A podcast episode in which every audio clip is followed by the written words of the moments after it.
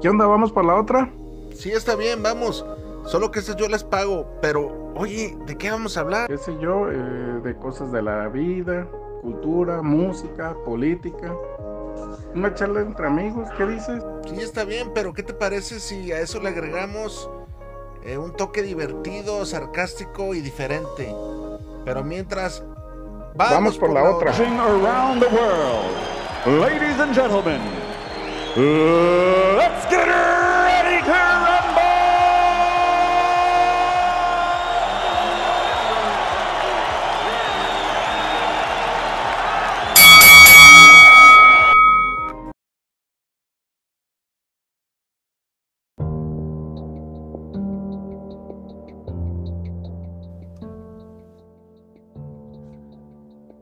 Todavía recuerdo cuando me ayudaba en la tienda.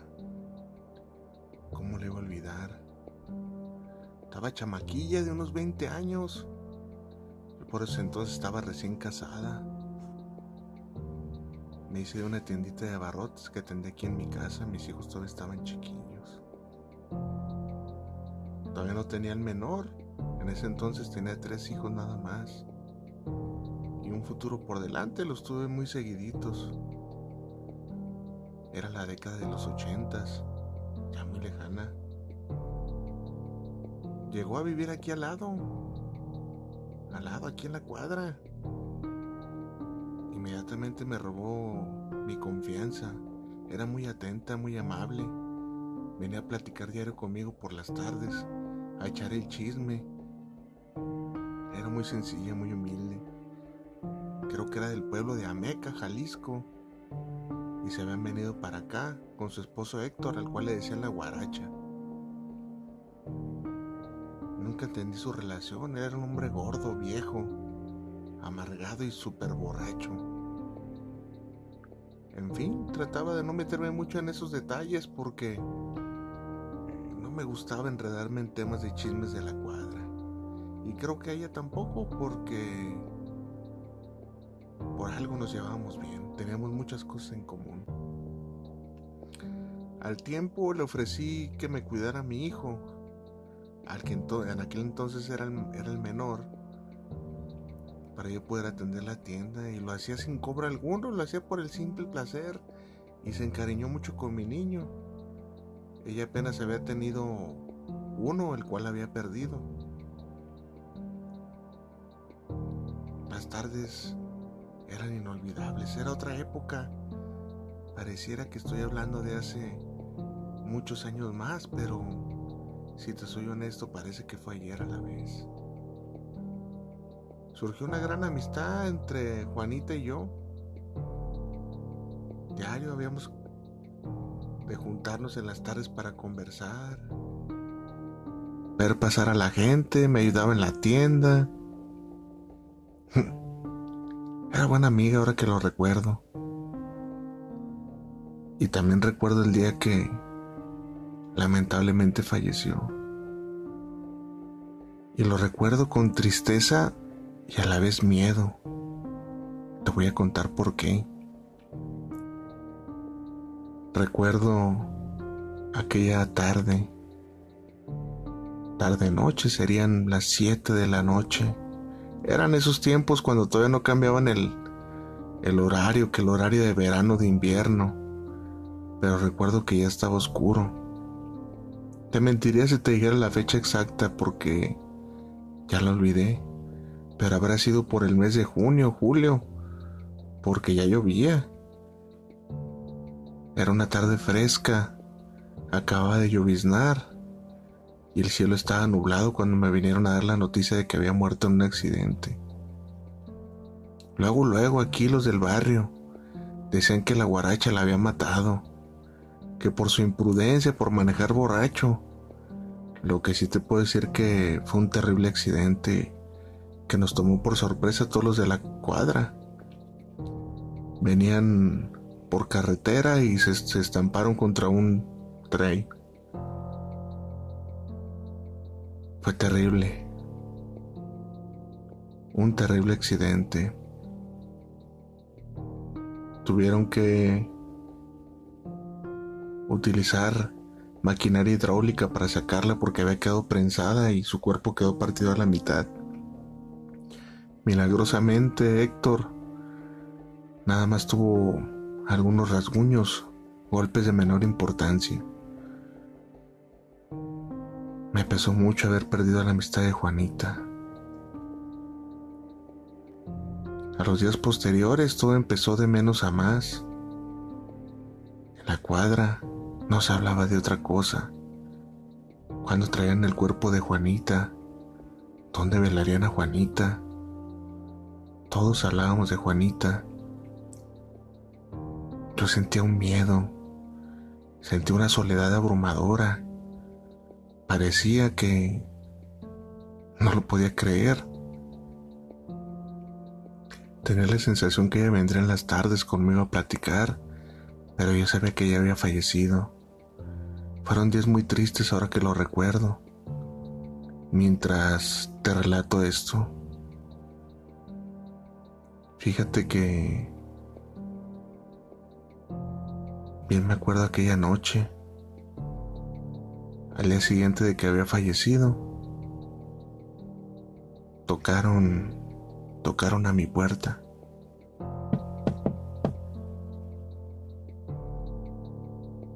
Ese era el toquido singular de Juanita. Estaba profundamente dormida y fue lo que me levantó. Pero lo asocié con mi, con mi sueño, como que todavía estuviera dormida. Abrí bien los ojos, todavía medio modorra, y alcancé de nuevo.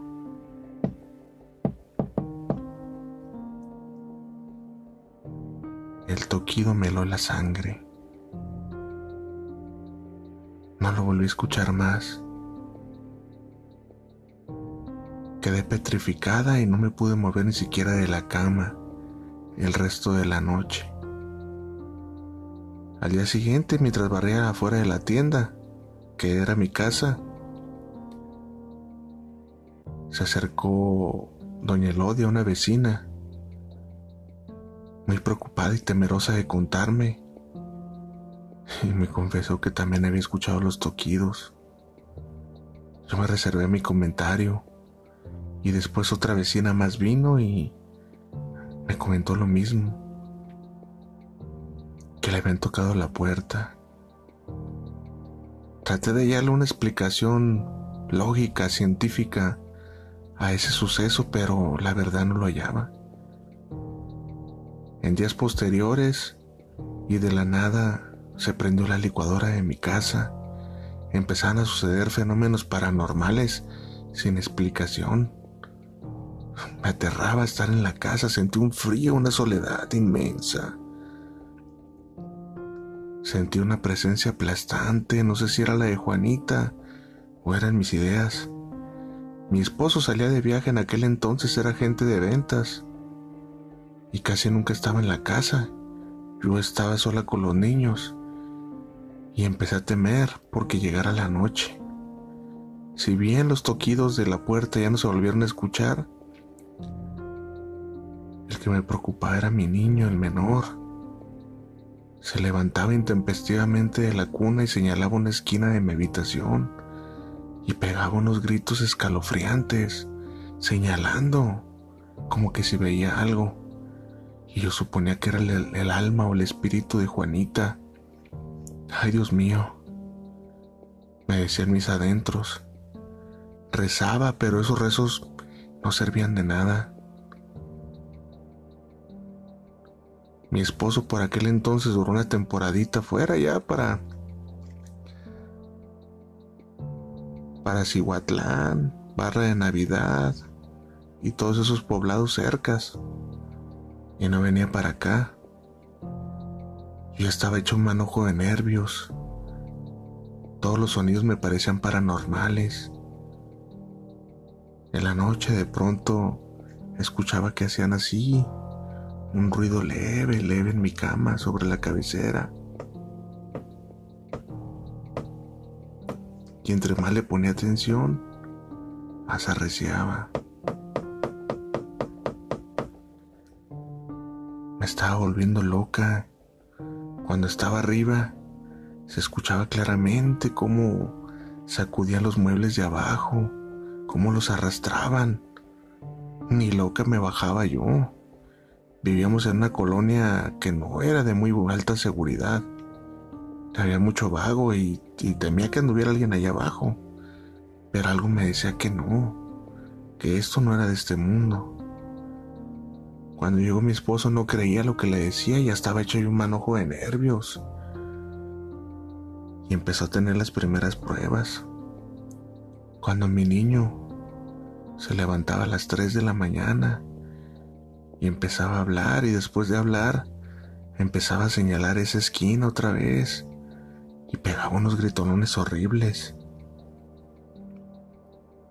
Mi esposo empezó a, a perder el sueño también. Poco a poco los dos éramos cómplices de la madrugada, de las noches. Ya no sabemos qué hacer. Cuando escuchó los sonidos de los muebles recorriéndose por la casa, bajó con la pistola para ver quién andaba allá abajo, llevándose la sorpresa de que no era nadie. De verdad que fueron días aterradores. Ya se reía de la nada mi esposo, estaba perdiendo la razón. No hallábamos qué hacer. Fuimos con un sacerdote y nos dijo que esas cosas no existían, que las estábamos imaginando. Yo de verdad que no sé si era el espíritu de Juanita la que venía a recoger sus pasos era lo que la gente decía. No sé si solamente yo he visto sucesos paranormales, pensaba en cambiarme de casa, cerrar la tienda. Había veces que se caían cosas, un refresco, papitas de los anaqueles, de la nada. Tenía mucho miedo de vivir en mi propia casa ya. Un día mi esposo le llamó a un familiar, a una familiar que tenía, para que viniera a hacerle un trabajo aquí a la casa de limpia. Y vino una tía de él que se dedicaba a la santería. Fue así como que los ruidos poco a poco cesaron. Lo interesante de esa historia es de que hasta hoy en día sigue habiendo manifestaciones en mi casa no con la misma intensidad, pero siguen sucediendo.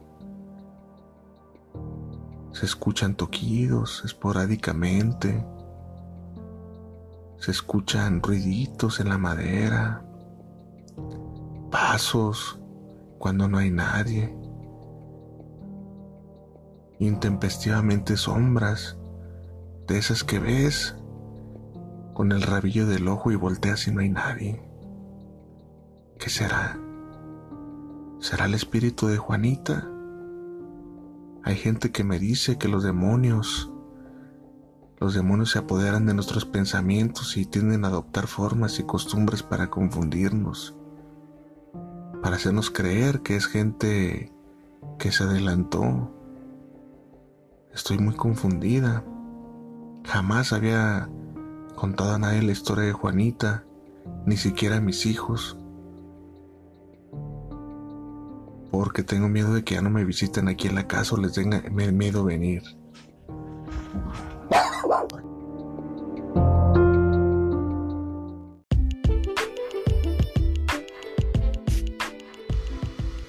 Nos llegó una historia más a la al WhatsApp de Vamos por la otra. En esta ocasión es una historia pues como que encierra algo paranormal, algo extraño. No es nuestra línea, pero pues aquí vamos apostando por la diversidad. Si tienes alguna historia, te, invito a que la compartes con nosotros. Aquí le vamos a dar difusión. Claro, obviamente guardando tu anonimato. Y ya lo sabes, sigue escuchándonos y vamos por la otra.